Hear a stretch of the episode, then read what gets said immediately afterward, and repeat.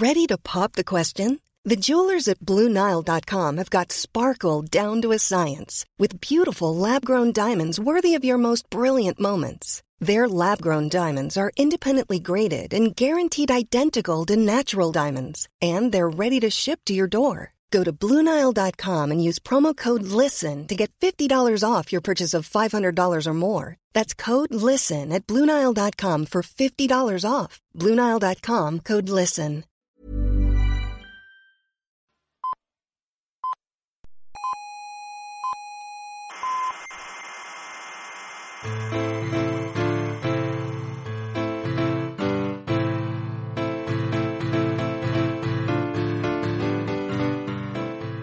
Buenas tardes amigos. Desde la sala burbuja del Instituto de Astrofísica de Canarias, sean bienvenidos a esta nueva edición de Coffee Break. Como cada semana, llegamos a ustedes cabalgando sobre los paquetes IP para traerles las últimas noticias de la actualidad científica. Cuando escucharon las señales horarias eran las 15.00 tiempo universal coordinado, que son las 4 de la tarde en Canarias, las 5 en la España peninsular, son las 10 de la mañana de un día soleado en Cancún eh, está a punto de amanecer en la cima de Haleakala, la Casa del Sol, y en Seúl era justo la medianoche. Les habla Héctor Socas, en nombre de todo el equipazo de Coffee Break. Hoy volvemos a traer mejoras técnicas, eh, esperamos que se noten. Todavía no estamos donde queremos, pero eh, creo que el progreso desde que empezamos es más que evidente. Por cierto, que estas frases las he copiado íntegramente de la página web de McLaren, estaba muy bien explicado allí, así que me pareció que sería buena idea cogerlo. Ya saben que pueden contactarnos por mail eh, y a través de las redes sociales y nos pueden enviar preguntas, tweets o lo que quieran. Y si hay alguno interesante, pues igual lo comentamos en el programa siguiente. Eh, como siempre, no les vamos a decir nuestra dirección de mail. el que quiera contactarnos, que se lo ocurre y que nos busque. Eh, este programa no está afiliado ni patrocinado ni por el IAC, ni por los institutos de los contertulios, ni por nadie. Todas las opiniones y los comentarios que aquí se vierten reflejan únicamente la opinión de quien los dice, y a veces ni eso tampoco. Bueno, eh, hoy eh, solo me acompañan dos contertulios, ¿eh? Entonces esto lo bueno que tiene es que así estamos como más en confianza y será una tertulia un poco más un poco más íntima, un poco más cercana. Y lo malo, por otra parte, es que bueno, pues probablemente vayan a tener que oír mi voz más a menudo que en programas anteriores. Así pues, permítanme que les presente a nuestros invitados hoy. Eh, José Ramón Arevalo, Joserra, es eh, doctor en biología, profesor en la Universidad de La Laguna y es director del Departamento de Botánica, eh, Ecología y Fisiología Vegetal. Parece que son tres departamentos, pero no, es solo uno. Por eso se ponen estos nombres tan rimbombantes, ¿verdad? Para que, para que parezca que tiene uno más estatus del que mm, realmente es. Fruto de los recortes. Gracias por incidir, reincidir en la invitación. Esto no esperaba volver, pero veo que sí. Bueno, es que había pocos hoy, la verdad. los, otros no fallaron los buenos, fallaron los buenos. Fallaron los buenos, los otros no querían venir. Dicen que el hombre es el único animal que tropieza dos veces con la misma piedra y, no, el pero, también. Pero puedes alegar necesidad. Pues sí, definitivamente. Bueno, y tengo también el gusto de presentarles a un invitado nuevo. Y esto sí, para mí es un honor eh, compartir hoy esta mesa con un investigador al que valoro mucho y aprecio mucho, eh, bueno, como a todos los demás, ¿eh? no se crean que yo aquí traigo cualquier cosa, aquí todos, todos son gente del, del más alto nivel, pero en el caso del doctor Manolo Vázquez Abeledo es un honor especial, es doctor en ciencias físicas, es uno de los pioneros de la astrofísica en Canarias, Em, es investigador del IAC y es una persona con una cultura científica muy amplia y que sabe un poco de todo, y bueno, o mucho de todo. Muy bien, bueno, pues ahora eh, presentados nuestros invitados, eh, vamos a hacer como siempre una pequeña pausa para unos consejos comerciales para que sepan en qué se tienen que gastar su dinero. Bien, como ven, seguimos sin tener patrocinadores, pero lo que cada vez sí que tenemos es más amigos en nuestras redes sociales. Estamos en Facebook, en Google Plus y también en Twitter. Y relacionado con todo esto, quiero empezar hoy una, nueva sección del programa. ¿Por qué? Porque ya empezamos a recibir preguntas y mensajes de nuestros oyentes y hemos querido aquí seleccionar algunas para, para comentarlas, ¿no? Hemos recibido, vamos, miles y miles de mensajes, eh, ni les quiero contar. Casi todos ellos eh, pues nos dicen lo estupendo que es el programa, lo bien que lo hacemos y que tenemos eh, unas voces maravillosas. Todos estos mensajes los envía mi madre, por cierto, a la que desde aquí le damos las gracias. Y, pero luego hay otros mensajes también, ¿no? Eh, por ejemplo, hay un mensaje de Teresa, de Vigo, que nos pide el número de teléfono de Joserra. Eh, lo siento, Teresa, pero no podemos dar esa información. ¿Cómo? ¿Por qué no? Eh, eh, una, una, paisana mía, pues le puedo dar el mío, que aunque estoy ya un poco carroza, pero vamos. si sigues diciendo, estoy seguro de que nos lloverán las peticiones de. No sé, esa normativa, no, no, no sé. Eh, bueno, todo es negociable. Es cuestión de sentarnos, si realmente tiene mucho interés. Bueno, porque ahora ponemos mi correo electrónico. Vigo, una de las ciudades más bonitas del mundo. Ah, mira, lo ve, algo más para ir a verla. me lo está poniendo fácil. Estoy de acuerdo. Por eso llevas 45 años aquí en Tenerife. Exactamente. Yo, en fin, soy, yo nací en Vigo, crecí allí, pero yo soy canario. Muy bien. Muy bien. Eh, después tenemos un par de mensajes, eh, y cuando digo un par me refiero a un par canario, porque en Canarias ya se sabe que un par no es dos, como en otros sitios, sino que es un número indeterminado, ¿no? Es un número con una barra de error que, bueno, un par yo creo que es algo estrictamente mayor que uno eh, y menor o igual que cinco, ¿no?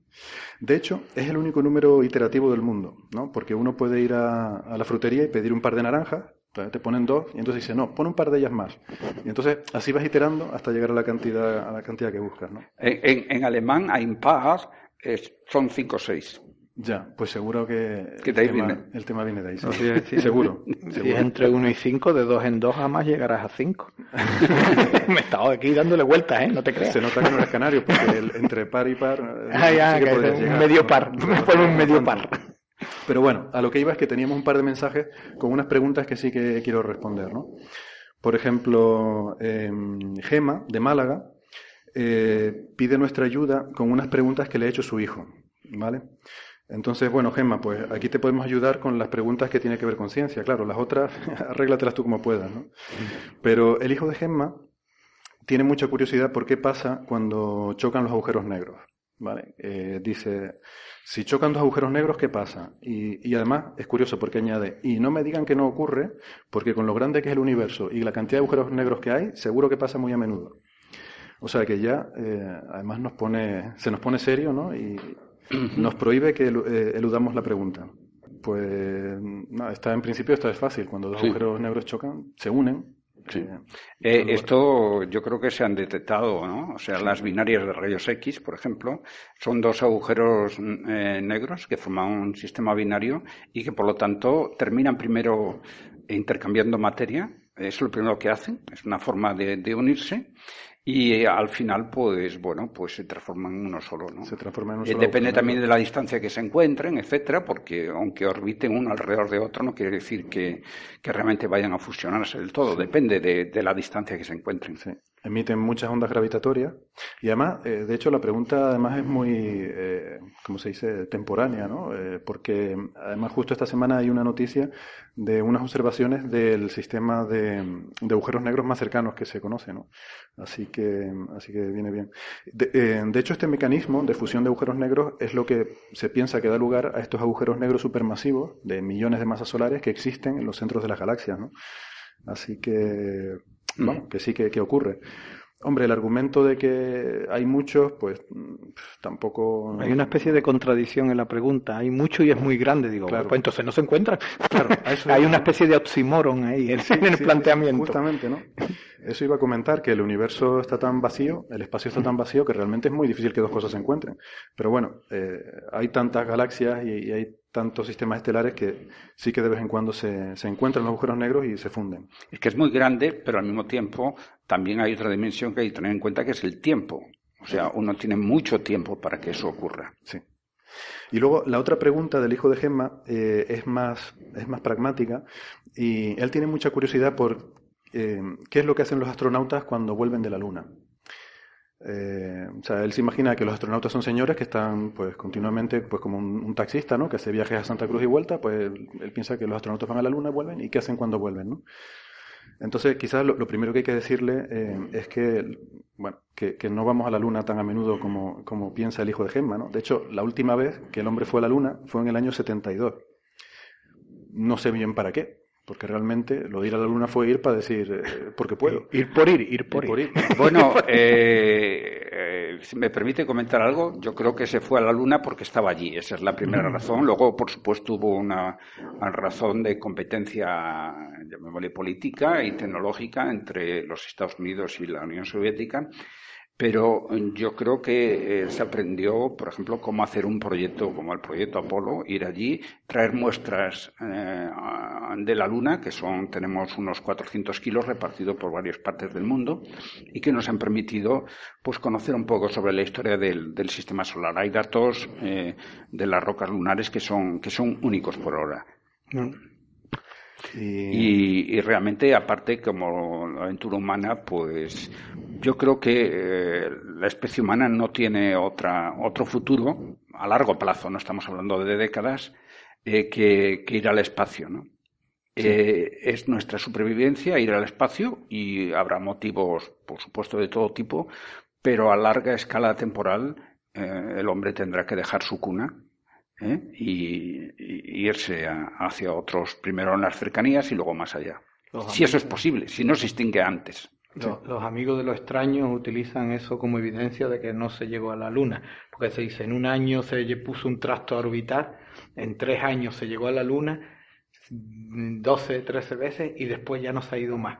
Es, evidencia de que jamás se ha estado en la Luna. Eh, de todas formas, los astronautas lo que hacen cuando vuelven es dar conferencias. ¿eh? Eh, bueno, más habitual. realmente algunos se han muerto ya, varios de ellos de los que estuvieron en la Luna, que no fueron muchos, creo que 10 o así, los, que pisaron.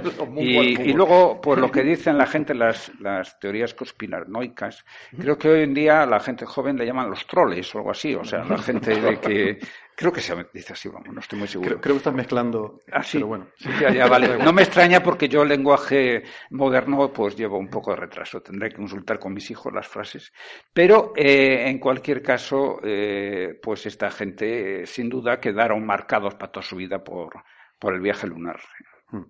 Yo no creo mucho en, teorías de la conspiración porque creo que son todas una maquinación del gobierno para controlarnos. Así que junto con el chip, sí. el chip del cerebro. Sí, aquí también te pusieron uno, ¿verdad? Sí, sí, pero yo siempre llevo una, un papel de aluminio en la cabeza y así no sale la señal. Ah, esa es la gorra esa que llevo. sí.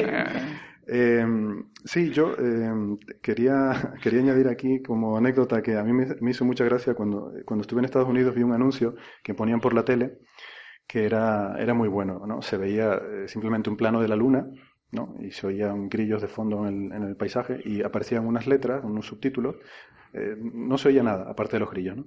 Pero aparecían unos subtítulos que decían, durante siglos la humanidad ha creído que la luna estaba hecha de queso. En 1969 el hombre llegó y descubrió, entre otras cosas, que no estaba hecha de queso. Desde entonces no hemos vuelto a ir. Era un anuncio de, eh, de, los granjeros y ganaderos de, de, Estados Unidos para fomentar el consumo de, queso. ¿no? Está bien. Y me pareció muy bueno. Pero sí, la cuestión es esa, ¿no? Que no hemos vuelto a ir, bueno, no, no desde el año 69, pero sí desde el 72, que fue la última misión a la Luna. ¿no? Y luego los, los astronautas cuando vuelven pues efectivamente, como dice José Ra, pues dan conferencias y hay que decir que muchos de los astronautas ni siquiera llegan nunca a volar. Eh, o sea, son gente que se preparan muchísimo toda su vida. Esto tiene que ser muy frustrante, digo yo. Te pasas toda tu vida preparándote para una cosa y simplemente para estar preparado por si te necesitan, ¿no? O sea, debe ser como ser delantero suplente del Madrid o algo así, ¿no? Entonces, estás ahí, pero realmente nunca te llaman, ¿no? Y hay unos poquitos que tienen suerte, que van de vez en cuando a la Estación Espacial Internacional, hacen ahí algún experimento, ¿no? Ponen alguna maceta a crecer eh, boca abajo o algo así y, poco más, ¿no? Bueno, hay, hay sin duda eh, el papel de los astronautas. Hay una película, digamos, preciosa sobre las primeras fases de, de la conquista espacial por astronautas, que es eh, Elegidos para la Gloria. Ah, la he visto muy y está, está muy buena. Y que señala la discusión entre entre los astronautas y los ingenieros. Para los ingenieros, eh, me parece que era John Glenn el que hablaba, mm, pues un astronauta era una especie de mono o maestrado que lo único que tenía que hacer era decir que el hombre estaba allí, pero que realmente no tocase nada, ¿no? Es como si fuese un astrónomo en la sala de observación de un telescopio, cuanto menos toque mejor.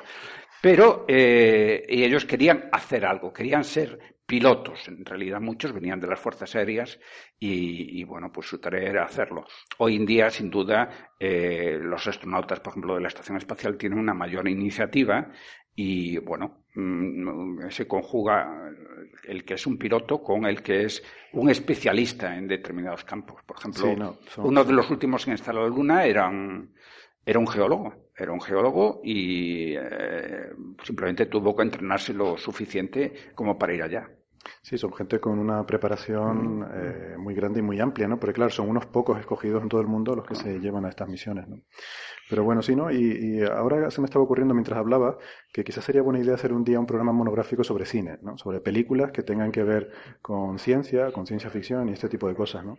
Y esta, esta concepción del astronauta como piloto frente al astronauta como pues alguien que, en fin, como mono. Como mono, sí, sí, sí, Pero, pero sí, sí, no. Esto se ve mucho todavía en el cine, ¿no? En Interstellar, por ejemplo, sin ir más lejos, una película tan grandemente alabada y que a mí me decepcionó mucho cuando la vi, después de tantos tiene, tiene muchos que aspectos. Ese es un ejemplo clarísimo de ese, del astronauta como piloto. O sea, ahí cogen al Matthew McConaughey y lo ponen ahí a... Parecía a Luke Skywalker en la Guerra de las Galaxias, ¿no? Pilotando aquella nave y tal. Y o sea, yo me estoy imaginando el tío que escribió esa proposal a la NSF para que le financiaran ese proyecto, diciendo, y vamos a buscar a alguien que va a pilotar esto y no sé. Bueno, podemos. Sí, sí, eso en otro momento es un tema. A mí me apasiona desde que, desde que era niño. Yo me aficioné a la astrofísica a través de la astronáutica, ¿no? En Galicia no había muchas opciones de mirar el cielo y entonces, pues, era este el camino. Por eso te enamoraste del sol, ¿no? Claro, lo viste por primera vez. No, la verdad, mi opción por el sol eh, fue llegar aquí y me dijeron, oye, hay una beca, que luego nunca existió, eh, y tienes que trabajar en el sol. Y dije, pues bueno, pues ¿qué le vamos a hacer? ya los recortes también.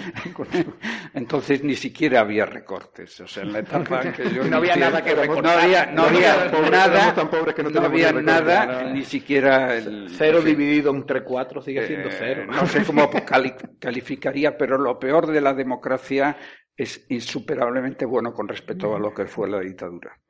Bueno, bueno, si nos vamos a meter ya en política. no, no. Bueno, pues vamos a seguir con preguntas. Mm, tenemos una de Carolina, de Tenerife, que tiene una, una curiosidad muy extraña, esta chica. Nos pregunta por el espesor del esmalte dental de los neandertales. ¿Vale?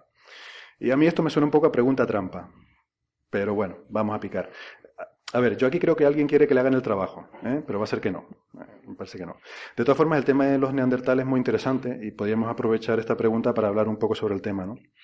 Eh, pero vamos, sin entrar tampoco a abundar en detalles y cuestiones técnicas sobre el asunto, no porque no seamos expertos, que lo somos, totalmente, sino bueno, por una cuestión de no aburrir a nuestra audiencia abundando en detalles farragosos, ¿no?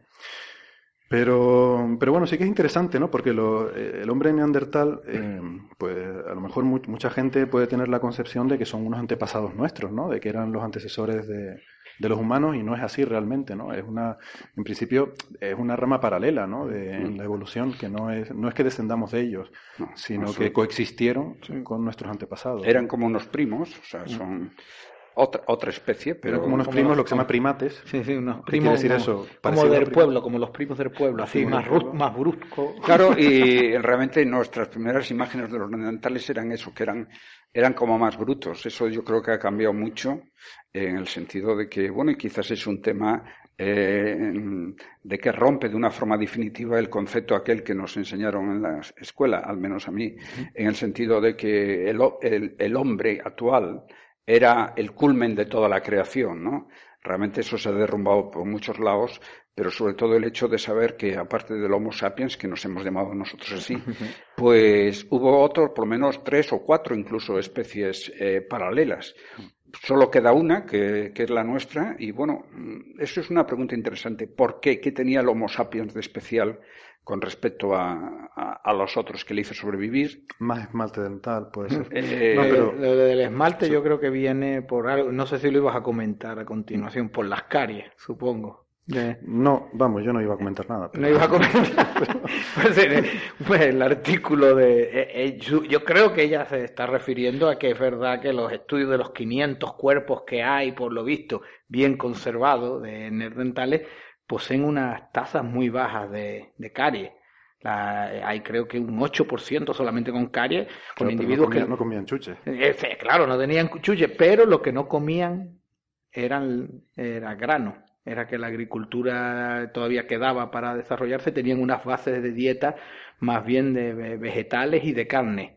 Y esto hizo que eh, se creía en principio que era lo que hacía que estos individuos, pues, pues está claro que todos estos tubérculos, féculas, los carbohidratos, eh, empeoraban mucho lo que era la salud dental.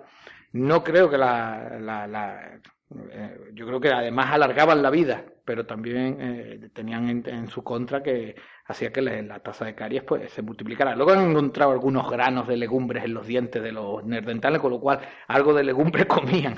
Pero sí que es verdad que no fue hasta, hasta pues, hace un millón y medio de años, cuando ya la agricultura empieza a desarrollarse, es cuando ya se convierte en habitual el consumo. Prácticamente no, eh, desde ese momento hasta ahora, el 80% de los productos que se consumen en la actualidad son seis, seis vegetales, arroz, papa, eh, pues, batata, la ocra, y dos o tres más. Ahí, ahí se basa toda nuestra, nuestra dieta. Eso nos permitió tener energía pero tienen contraposición por los problemas estos de, de las caries y de la diabetes. Y, también, el vivir más, claro. claro hombre, muy sana no debía de ser la vida del dental cuando duraba 35 años, 40 años, algunos otros vicios tendría. Bueno, en, en, épocas mucho más recientes, incluso en la época romana, incluso antes, el tiempo de vida esperable de una persona no era mucho muy superior a los 35 o 40 años. Entonces, pues bueno. Incluso en la Edad Media parece que llegó a bajar un poco, ¿no? y entonces, yo lo que me pregunto es bueno, si te vas al Bronx, no te digo. Eh, bueno, ya, claro, eso soy. Y, bueno, y hoy en día no hace falta que ir a muchas regiones de África, por ejemplo, ¿no? para encontrarse esos tiempos de vida. Eh, la cuestión es, eh, los neandertales mm, prácticamente desaparecieron y los últimos, mm, digamos, mm, nichos eh, pues son en la península ibérica, pues son de hace 30, 35 mil años, una cosa así, o sea, es una época relativamente reciente y entonces pues está claro que convivieron durante muchos miles de años con el Homo sapiens y probablemente con otras dos especies. Entonces, ¿qué es lo que hizo que, realmente, eh, si comían cosas parecidas, ¿Qué es lo que se hizo extinguirse? ¿no? Uno pues piensa que según la teoría de la evolución, pues simplemente que se adaptaron peor al medio, pero eso tampoco no nos dice nada, nada en concreto, ¿no? O sea, posiblemente eh, está claro, mm, tú lo sabes mejor, que dos especies que ocupan el mismo nicho biológico, pues al final luchan por, por los elementos, eh, por la, la materia, los alimentos, y luchan también por fuentes de energía cuando son dos especies, pues realmente difícil eh, terminan cooperando y entonces una se, una se traga a la otra. ¿Qué tenía el Homo sapiens eh, que le hizo dominar? Mm, pues no sé, eso hay comentarios de todo tipo, desde aspectos sociales o aspectos biológicos. Más versatilidad con respecto a los cambios. Esto, Estas especies se encuentran cambios climáticos de verdad de, aumentos de temperaturas y bajadas de temperaturas radicales que suponen eh, la pérdida de su subsistencia. No como ahora que, que, ahora puedes aguantar bien, cambie muchos grados los que cambien, pero aguantarás. Pero ellos no aguantaban bien esos cambios. Y el Homo sapiens obviamente muestra una, un carácter también relacionado con su forma de estructura social que, que hace que sea más versátil a este tipo de cambios. Es verdad que el Nerdental, la estructura que tiene es un, una, una, especie más adaptada a ambientes más fríos. Claro, pero es que. Un chiquitillo, regordete, como yo. ¿no? El, el, el, neandertal eh, realmente no se puede decir que no fuese resistente, eh, tú lo señalas un poco, a ambientes fríos e incluso a cambios porque había eh, sobrevivido a varios glaciaciones, ¿no? Por lo tanto, eh, digamos, tenía una cierta capacidad a este respecto. El Homo sapiens, en cambio, pues emigró a una zona mucho más fría, eh, venían de África, y, entonces, en teoría, debía de ser quizás el, el, Homo sapiens el que, el que se adaptase peor. Quizás el Homo sapiens era mucho más sociable, sociable no en el sentido de ser educado, en el sentido actual, ¿no? Sino, eh, digamos, un poco que tenía un poco más mala leche que, que, que el otro, ¿no? Dicho en otras expresiones, y entonces terminó siendo, ¿cómo se dice?, depredador, ¿no?, con respecto a las especies. Precisamente esa sociabilidad. Y luego también, eh, como se suele decir, que Dios ayuda a, a los buenos cuando son más que los malos, ¿no? En este caso, el Homo sapiens eran muchos más los que emigraron de África que la población autóctona, parece de neandertales, y sin duda eso contribuyó, ¿no? de todas formas, con el, con el esmalte dental, desde luego, no sé dónde la, nuestra oyente ha sacado que había diferencias significativas en el grosor del esmalte dental, porque creo que, no lo he visto por ningún lado. No, yo he estado mirando, efectivamente, a raíz de la pregunta, a mí me entró curiosidad y he estado mirando sobre eso, ¿no? Y resulta que es que eh, se ve que hay como cierto debate, porque antes sí que se pensaba que el neandertal tenía un esmalte más delgado y que esto era un poco consistente con esa percepción que había de que eran menos, no sé cómo decirlo, menos sofisticados. No sé muy bien qué significa eso. Que eran más carnívoros de lo que hoy en día Que eran más carnívoros y tal, ¿no? Se pensaba que eran pues eso, como más brutos. O sea, tú te imaginas un neandertal y te lo imaginas comiendo chuletones en el bodegón campestre o algo así. No o, te lo imaginas... mujeres, hombres y viceversa. yo, de hecho, creo que he visto alguno ahí. ten, cuidado. No sé yo si a Homo habilis, ¿eh? Yo no tengo claro que se hayan extinguido. Pero ese es otro tema. Yo creo que habitan entre nosotros. de, alguna forma eh, habitan porque si no sé cuánto de nuestro ADN, un 4%, un 3% de los Homo sapiens europeos, ¿eh? pues tenemos mm, Eso un 4% de neandertal. Estoy seguro que algunos mucho más.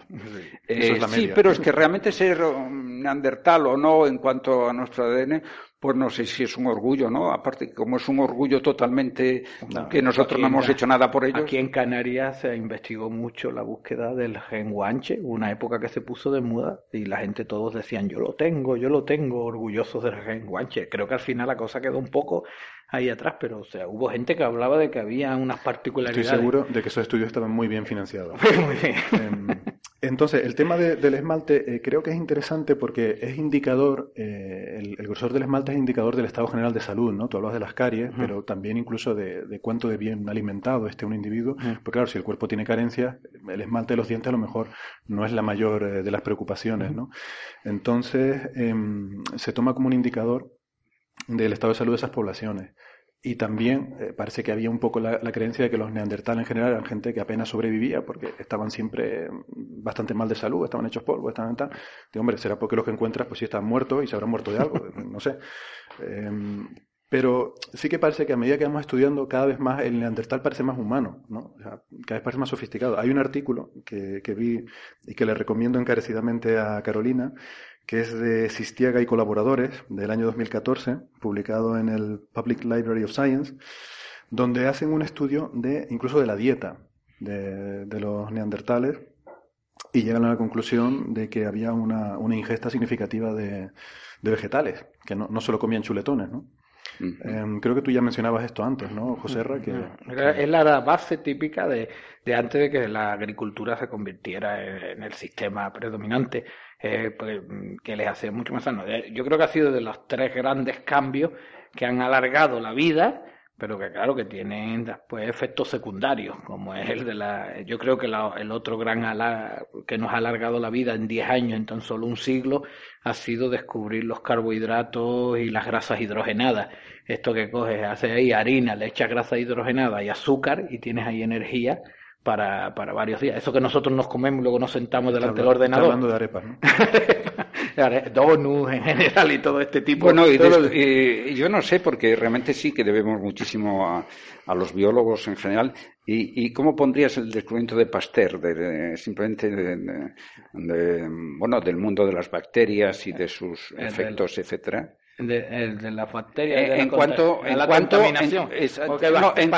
no, no, no, no, no, no, en la contaminación, sino en nuestra salud y las medidas de desinfección y todo esto que contribuyeron muchísimo al alargamiento, el desarrollo de los antibióticos, por supuesto, y todo esto. El Pasteur eh, pasa la historia, su descubrimiento, que le hace que lo estudiamos como primer tema, es que demuestra que no existe la generación espontánea. Sí, bueno, sin, duda, sin, duda, Entonces ya se sabe que ah, eso es importante porque ya sabes que el bicho no se ha creado ahí, sino que ha tenido que venir. A partir de ahí, pues claro, crea una... no es tanto él, sino como todos los que se basan en ello. Porque hay un estudio que dicen que había una mortalidad infantil tremenda en, en Europa eh, pues, en el siglo XVIII o algo así. Y, posterior. posterior. era algo anómalo y se pensaba que, que morían eh, las madres y también los bebés por infecciones. Infecciones. Y era porque, por lo visto, los médicos trabajaban con cadáveres para aprender y después de trabajar con los cadáveres iban a asistir a los partos. Y claro, y no tenían esa idea de que eh, transportaban los clostridios necrosantes que se van de los cadáveres al otro. Y Parece que, lo que, está diciendo, lo que está diciendo es que la muerte es contagiosa. La muerte es contagiosa, eh, todo lo que conlleva. sin duda, yo eh, una anécdota que me comentaba una de mis abuelas, o sea, yo aquí formo parte de, de otra generación que los demás contertulios. Eh, eh, no, no, no, la gente se, pensar que estás mayor. Eh, no, yo no me siento mayor, simplemente que yo he llegado hasta aquí y vosotros todavía está por ver. O sea que... yo, estoy muy, yo estoy entonces, no, lo veo nada eh, claro. entonces eso está claro. Pero me comentaba, estamos hablando de, la Galicia rural de hace 100 años y que pues cuando estaba una parturienta pues mm, las demás comadres del, del, pueblo iban allí a tocarle donde iba a salir el niño para ver si estaba a punto o no. O sea, y por supuesto venían de la agricultura, de cualquier faena, y claro, hoy en día decimos que eso es una barbaridad, una fuente de infección. Lo de Pasteur que me comentaba antes era eh, coger el convencimiento de que había unos, unas medidas de salubridad eh, que podían contribuir mucho a, simplemente a, la mejora, por ejemplo, de la mortalidad infantil, pero en general a la salud humana. ¿no? Eh, yo creo que a Pasteur se le debe el lavarse las manos. Por eso. desde, algo, tan elemental. Eh, a mí si no me demuestran que hay que lavarse las manos, pues no me las lavo. Eh, me traigo ahí un cacho muerto y luego voy a dar una parturienta. Pues claro, cuando ya te vienen con los datos, ya dice, ahora me tengo que lavar. Y, entonces, o sea, por ejemplo, todas las fuentes, eh, por ejemplo, de los residuos y todo esto que había, o sea, pues bueno, sé, los castillos medievales que tenían un foso, pues aquello era una fuente de todo y que hoy en día realmente primero no aguantaríamos simplemente del olor, pero aquello les parecía natural, ¿no? Y, y cuando empezaron mismo la famosa Torre de Londres y todo esto, pues empezaron a decir aquí eh, tenemos que hacer algo con toda esta, mm, bueno, se puede llamar de varias formas, toda esta mm. porquería que tenemos aquí alrededor. Y eso fue decisivo para eh, que hoy tengamos unos, mm, digamos, un tiempo de vida que por desgracia luego a mucha gente parece que no sabe vivir estos años que, se nos han regalado, pero bueno, eso ya es otra historia. se han regalado, se, lo han currado nuestros antepasados. Exactamente, sí, pero a nosotros una, una cosita, yo, yo no sé si al final, porque nos hemos ido del tema del esmalte dental, y yo, no sé si, yo no sé si acabé de decir lo que quería decir, que es que antes eh, se pensaba que tenían menos, pero que ahora parece que no, o sea que las últimas investigaciones eh, nos muestran unos dientes neandertales con un grosor de esmalte similar al de, al de los antepasados nuestros, ¿no? Así que, mm, bueno, de nuevo, ¿no? Parece que seguimos en esa tendencia de humanizar al neandertal. Yo creo que esto tiene que ver con esta cultura de lo políticamente correcto. Empezamos si todos somos iguales, ya va a estar el neandertal también. Vamos a darle derechos humanos. Claro, claro. entre otras cosas, eh, y vamos, no nos meten en política ni nada, si, si el Homo sapiens era el este culmen de ¿eh? la creación, no podía haber otra competencia, ¿no?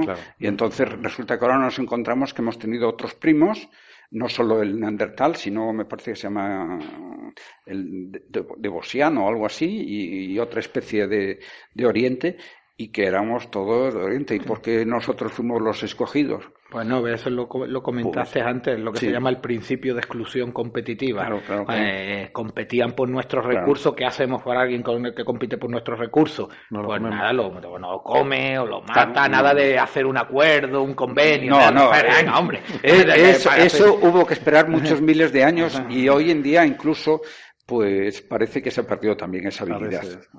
Así se arreglaban las cosas, rápido. Bueno, pues esperamos haberle aclarado muchas cosas a Carolina, o quizás no, pero a lo mejor a algunos otros oyentes sí. Em, vamos a hablar de otro temazo, temazo. Hoy tenemos muchos temazos. Hoy, hoy nos está quedando un programa además muy antropocéntrico, ¿no? Porque el próximo es sobre em, arqueología, ¿vale? Eh, pirámides mayas. Eh, yo de arqueología confieso que no es de lo que más sé, pero me he visto las cuatro pelis de Indiana Jones, las cuatro, incluso la cuarta también, eh, que es muy mala, pero me las he visto. Entonces, em, hay una noticia que a mí me llamó la atención y, y tiene que ver con que em, pues han encontrado, en, eh, excavando en una, en una pirámide en México, han encontrado mercurio líquido en, en, el subsuelo de esta pirámide, ¿no? lo que se cree que puede ser la, la cámara funeraria donde enterraban pues a algún miembro de la realeza. Y según dice el artículo, la, especulación, bueno, esta gente conocían el mineral de, mercurio, tenían, tenían minas de mercurio y lo utilizaban como, creo que como tinte o algo así, ¿no? Se pintaban incluso la piel con, eh, cogían el mineral este, lo fundían, le salía mercurio eh, por un lado y luego sacaban un tinte también. Pero esta cultura eh, apreciaba mucho el reflejo. Las cosas, mm, los espejos, por ejemplo, para ellos eran una especie de ventana al otro mundo, ¿no? al más allá. Y entonces, claro, aquí la especulación es que el mercurio líquido debe haber sido una cosa muy fascinante para ellos, como una especie de espejo líquido, y que si eso lo veían a lo mejor como el río, o sea, una especie de río místico, el hecho de acumular ese mercurio líquido en la tumba de, de un rey, pues, pues a lo mejor lo veían como una forma de venerarlo con un símbolo que representaba el río que daba acceso a la otra vida. ¿no? Em, y además parece que este es el tercer hallazgo en este sentido que, se hace. Em, entonces, no sé, a mí esto me sorprendió mucho. Yo no sabía, primero, no sabía que esta gente trabajaba con mercurio líquido, que eso no debe ser nada bueno para la salud, empezando por ahí. No parece una buena idea. No, no, no, no pero bueno, de todo forma, eh, falta de información que tenía. Hombre, por el rey. bueno, lo de lo que, no va a ser un pueblo por su fascinación por los reflejos, pues lo cuenta la historia, por lo menos las películas malas de serie B, como llegamos y le cambiamos espejitos por oro, ¿no? Que, que siempre les fascinaban los espejos. A lo mejor viene por ahí ahí esa interpretación de que les trata, porque no se me ocurre otra manera de, interpretarlo. Eh, sin duda, el, primero, mm, eh, todas las culturas eh, por ejemplo, el oro, la fascinación por el oro, simplemente porque el oro es un, es un mineral que es raro en la corteza terrestre. Eso es lo primero que se aprecia. Si, y que no se degrada, no se oxida y no se degrada. Duradero, el oro pero estaba hablando primero de la primera cosa que es rara, porque si todo el mundo tuviese oro como si fuese eh, silicatos o yo qué sé, pues entonces nadie se iba a pelear por él. Y luego, sin duda, que brillaba. Te quiero mucho, cariño, quiero casarme contigo, toma este pedrusco. Y entonces, pues claro, entonces todo eso hace que eh, el oro, estos minerales, eran también símbolo de poder y el que realmente, eh, el que le pusiesen, si era un símbolo de poder, pues era normal que se lo pusiesen en la tumba, porque eh, muchas civilizaciones, hoy, hoy, en día todavía, pues mm, querían utilizar ese poder en la otra vida, ¿no? Y entonces, pues le ponían, igual que los egipcios, le ponían allí todo lo que necesitaban para hacer el traslado a la otra vida, pues estos le dejaban sus signos de poder para el que el que estuviese allí dijese, oye, cuidado, que aquí viene, usted no sabe con quién está tratando. Sí, sí lo que pasa es que... pero luego lo cambiaban por espejito, debe ser que apreciaban más el, esplendor del espejo. Bueno, también dependía... Cambiábamos oro por baratija. Pero de todas formas, eh, lo del mercurio debe ser una cosa... Eh, bueno, que, que, no se puede extrapolar a otras civilizaciones. O sea, la manía por el mercurio quizás es que en ese hábitat había eh, tanto mm, mercurio como podía haber en la mina de Almadén. O sea, no, no es algo tan abundante como puede ser el oro, ¿no? Sí. Sí, porque mm, es que aquí yo, yo, creo que se mezclan dos cosas, ¿no? Además de ser ese, ese metal precioso, que es un símbolo de poder, también yo creo que el estar en estado líquido eh, lo convierte también en ese símbolo del río, ese, río mitológico. Y entonces tiene una asociación también con el paso a la otra vida, con el, la muerte y, y, la espiritualidad que lleva asociada. Bueno, pues está bien, es interesante, no conocía yo, no conocía yo esta historia. ¿no? Em, pero, pero bueno. Em, otro artículo que me llamó la atención esta semana, em, este es un poquito más prosaico, eh, nos viene de las fábricas de Audi, eh, porque el fabricante este de coches eh, dice que ha creado un nuevo combustible diésel que utiliza solamente fuentes renovables, que hace uso de dióxido de carbono y agua, y, con esto pues hacen un, combustible que es totalmente limpio, ¿no? Y bueno, en realidad una de las cosas que me llamó la atención leyendo la noticia es que esto viene avalado además por la ministra de Educación e Investigación alemana, que se llama doctora Joana Wanka, y tú fíjate, en Alemania los doctores llegan a ser ministros. Eh, y no solo eso, sino que el título de doctor tiene un gran prestigio, está reconocido por la Administración como un mérito adicional, y por ejemplo, un médico en Alemania no se le ocurre poner eh, en su placa doctor si realmente no lo es. O sea, nadie se le ocurriría. A mí hay una cosa que me gusta mucho de los alemanes y es que sus problemas de corrupción son de que los políticos han plagiado su tesis doctoral. O sea, un cacho, un cacho, además. No las razones, las razones por las que dimiten los políticos alemanes es que algún político plagió su tesis doctoral. O sea, eso yo, yo, eh, yo me acuerdo de haber visto en Alemania una película, estoy hablando de, de hace muchos años, 30 o 40, y que realmente el protagonista de la película, en fin, la trama es una trama más o menos normal, pero eh, resulta que al final termina yéndose a Estados Unidos, necesita eh, progresar en la universidad, se va a Estados Unidos, se, se trae una copia eh, digamos, de otra tesis doctoral, la copia, la presenta en Alemania. Hoy en día eso no haría falta ir a Estados Unidos, la copias de, de cualquier archivo y entonces pues ya no necesitas. Y entonces el, en un concurso, cuando ya era catedrático, profesor y todo esto, pues eh, queda en eso evidencia y al final el tío no solo dimite, sino que se acaba suicidando. O sea que realmente imagínate la repercusión y sobre todo el carácter eh, bueno, nosotros los latinos tenemos unas grandes ventajas, pero en el aspecto científico eh, tenemos eh, mucho que aprender, quizás porque durante siglos hemos sido nada más que martillo de herejes. Hombre, y si hemos fomentado y enfatizado y adorado la imagen de Rinconete y Cortadillo como reflejo de nuestra sociedad, ¿qué quieres? Pues todo el mundo quiere hacer un Rinconete y un Cortadillo.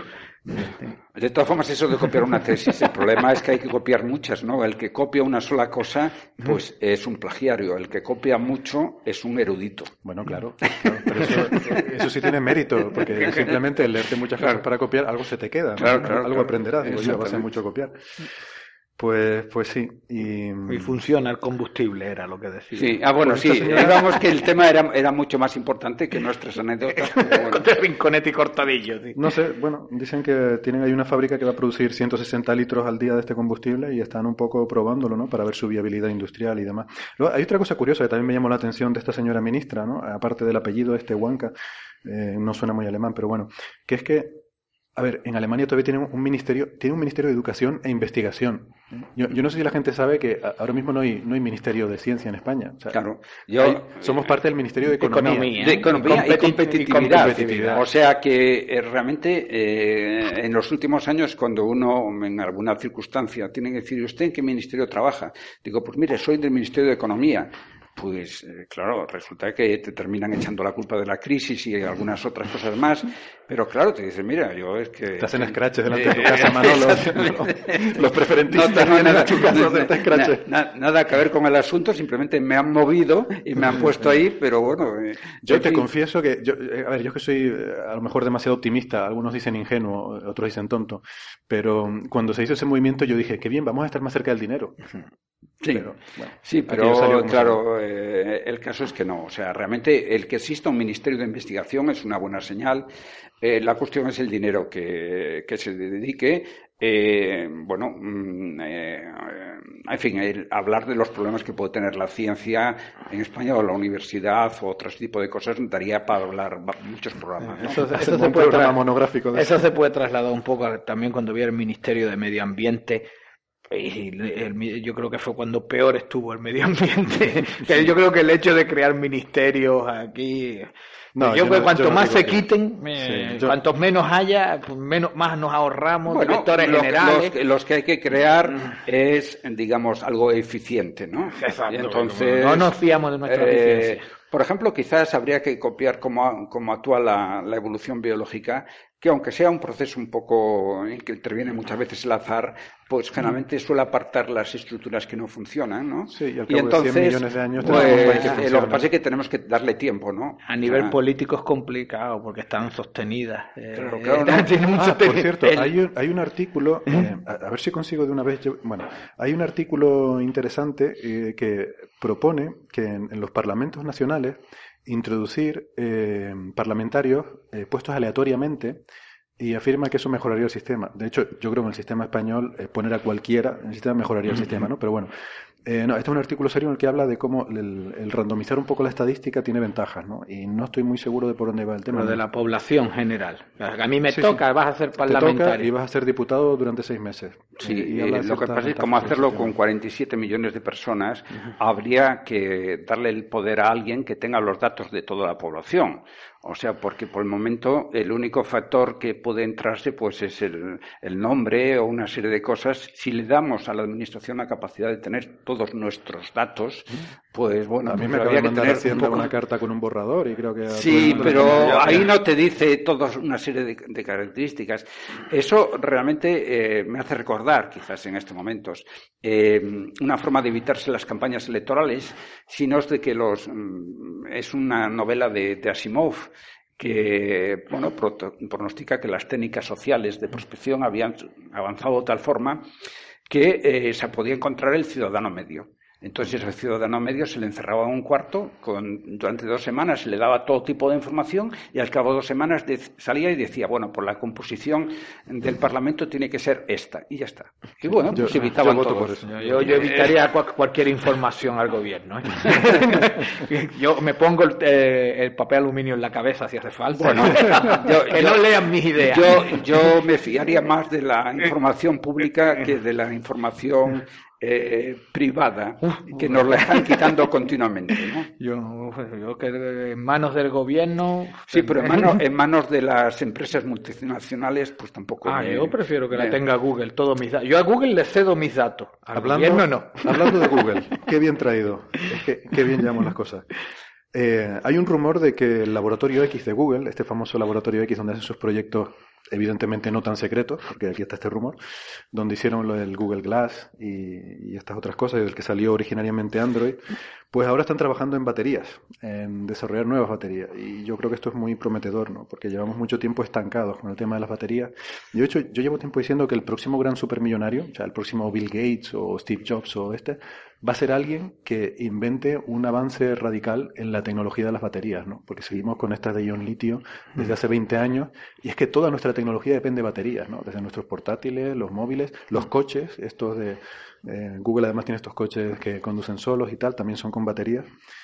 Y claro, lo que no se me ocurrió es que el, próximo gran avance viniera de alguien que ya es supermillonario, ¿no? Pero, eh, bueno, sin duda yo creo que en estos momentos mm, la humanidad en su conjunto pues eh, tiene una serie de retos. Uno de los retos es, es sin duda el obtener eh, una fuente de energía alternativa a quemar algo. En realidad, eh, desde que empezaron los neandertales y eso se descubrieron el fuego, no hemos hecho otra cosa que quemar cosas. Y no hemos cambiado nada. Hoy en día estamos quemando combustibles fósiles, pero en realidad estamos haciendo lo mismo que otros. Y nuestros cohetes gigantescos que van a hacer eh, son tan primitivos como, como, los neandertales quemando fuego para, para, para no enfriarse durante una glaciación. Entonces necesitamos un cambio radical en cuanto a obtención de nuevas fuentes de energía.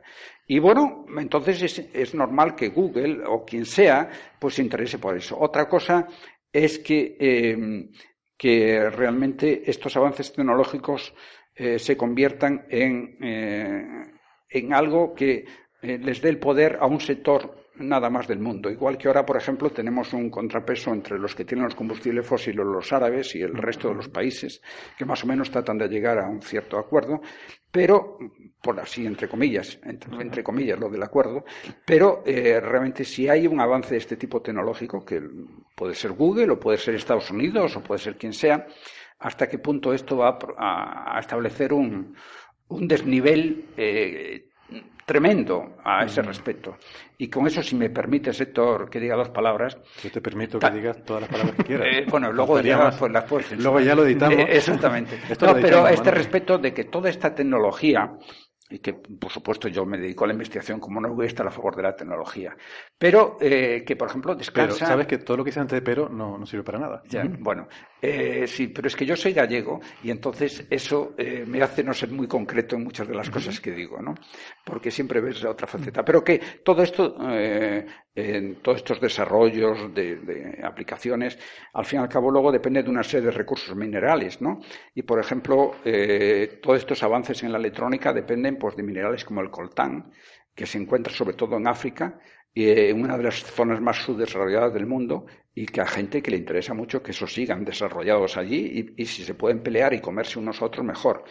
Grafeno, Entonces, yo creo que grafeno es el material del futuro. Bueno, bueno, pero sea el coltán o el grafeno, eh, no, no, está, eh, digamos, a disposición de todo el mundo en la calle. Eh, cosa que, por ejemplo, estaría en el caso del sol, ¿eh? o incluso pues, del viento o de otro tipo de cosas. Y entonces, eso sí que me preocupa, que realmente eh, me da lo mismo que sea Google, el gobierno, el Pentágono, o que sea pues, los chinos, o que sea el que sea, pero que se produzca una razón más para un desnivel eh, que al fin y al cabo yo creo que estos desniveles sociales van a terminar acabando con la humanidad. Bueno, pero es que yo creo que aquí estamos hablando de baterías. sí, sí, no, pero es que las baterías es un ejemplo. Una, cosa es el almacenamiento de la energía y otra cosa es la producción. ¿no? Y yo creo que en cuanto a la producción, la fusión nuclear es lo que es el futuro. Y esa sí que es universal. Es cierto. no, no, no, no, será universal. Alguien tendrá la técnica y tendrá los reactores. Pero el ITER, el ITER ya abarca la mayor parte de la humanidad. O sea, el ITER es un proyecto en el que está involucrado la mayor parte de la humanidad como socio. De la humanidad desarrollada. No, no, no, de toda la humanidad. Es el primer proyecto científico-tecnológico en el que está representada, desde que entró China y Rusia, abarca la mayor parte de, la forma, A mí me extrañaría que el ITER, como tal consorcio, fuese a ser el primero en conseguir la fusión nuclear. Eh, eh, bueno, la, fusión, ya se ha conseguido, la cuestión es mantenerla. Sí, no, la fusión ya se ha conseguido en el Sol y en las estrellas hace mucho quiero tiempo. Decir, no, quiero decir en la Tierra y en el laboratorio. El problema de la fusión es sostenerla. o sea, sostenerla hasta un punto en el que sea, tengas una ganancia neta. Claro, claro, claro, por supuesto. Eh, me, me, ha gustado tu ejemplo de los neandertales con el fuego porque nos pasa lo mismo ¿no? con la fusión. Somos capaces de encenderla, pero se nos apaga. Eh, es como, yo me imagino esos, esos homínidos ¿no? con sus palitos y tal, que aquellos hacían unas chispitas y tal, y de repente venía una corriente aire y se lo apagaba, ¿no? Y yo creo que estamos un poco en ese mismo punto nosotros, ¿no? Pues ahí necesitamos tu ayuda, Héctor. Eh, eh, digamos, eh, confinando el plasma con un campo magnético. Ah, ese es un tema. Esto daría para otro programa. Tenemos que ir terminando. Yo, de todas formas, con la batería, yo ya me daría con un canto en los dientes que el celular me durara todos los días. Porque yo salgo con un 90% de batería a las 6 de la mañana de mi casa, digo un 90% de batería, que sea lo que Dios quiera. me la juego, me la juego al salir de mi casa. Y, por otro lado. Yo, llevo, yo, llevo, dos baterías de repuesto. Claro, yo, tú eres un hombre precavido, eres un eh, investigador prestigioso, pero yo soy biólogo. ¿Qué, hacían los botánicos de hace 30 años cuando salían al campo? O sea, no se comunicaban y era gente, pero claro, yo, yo no soy capaz de salir al campo sin comunicación. De todas formas, yo lo de los consorcios públicos tipo ITER, no, no creo que vayan a funcionar. Sí, yo, creo, que... creo más en Google, aparecerá la batería de Google y y la otra manera que podemos hacer es esperar que Google descubra esa batería y luego se la robamos. Eso, es un problema, he dicho, eh, um, digamos, mis miedos con respecto a eso, pero creo que en estos momentos, si el hombre, eh, la humanidad en su conjunto, y no puede evitar eh, fenómenos como el cambio climático actual mediante eh, el conseguir fuentes de energía y sobre todo ante la utilización de una fuente de energía como son los combustibles fósiles que tienen fecha de caducidad, pues, pues realmente eh, no tenemos mucho futuro. Bueno, esto nos ha quedado un poco pesimista, pero, bueno, no importa eh, porque... un pesimista es un, optimista, un optimista bien informado. ¿no? en otro programa hablaremos de fuentes de energía en mayor profundidad y yo sí creo que hay motivos para ser optimista, pero bueno, te, invitaré a ese programa para que nos peleemos un poco. Yo defenderé el carbón en ese programa. no, lo voy a defender, pero con datos, ¿eh? No con especulaciones ni romanticismo. Bueno, yo he dicho que voy a invitar a Manolo, no, he dicho que te voy a invitar a ti. Digo, para que lo sepas por si me invitas. Pues que no digas que luego te cogí con la pie cambiado. Y... Sacaremos las lanzas. Yo sacaré el carbón. Bueno, de todas formas me viene bien, eh, Manolo, que hayas puesto un poco ese, esa pequeña bajona, porque hoy, sin que sirva de precedente, quiero ir terminando el programa y me gustaría ponerme serio durante un momentito, eh, como digo, sin que sirva de precedente.